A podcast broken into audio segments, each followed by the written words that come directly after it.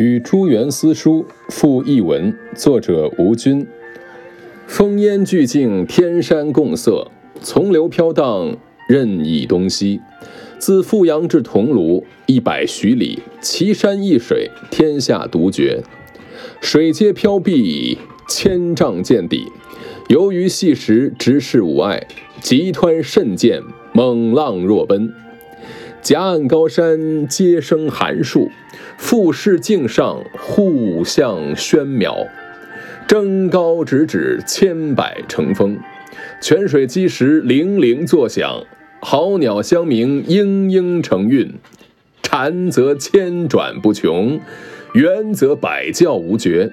鸢飞戾天者，望风息心；经纶事务者，窥谷忘返。横柯上壁，再昼犹昏；疏条交映，有时见日。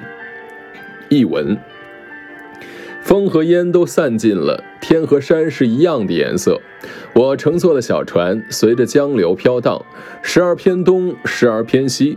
从富阳到桐庐一百来里的水路，奇异的山水在天下独一无二。江水都是青绿色。千丈深的地方都能看见水底，游动的鱼儿和细碎的沙石也可以看得清清楚楚，毫无障碍。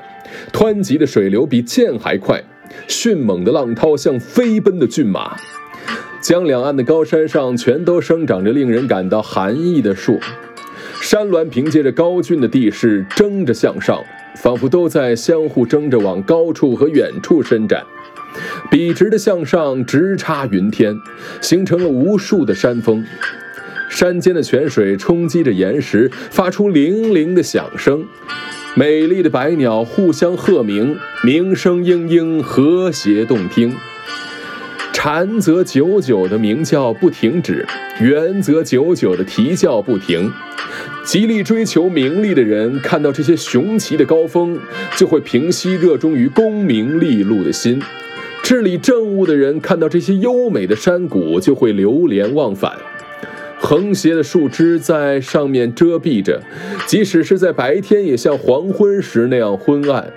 稀疏的枝条交相掩映，有时还可以从枝叶的空隙中见到阳光。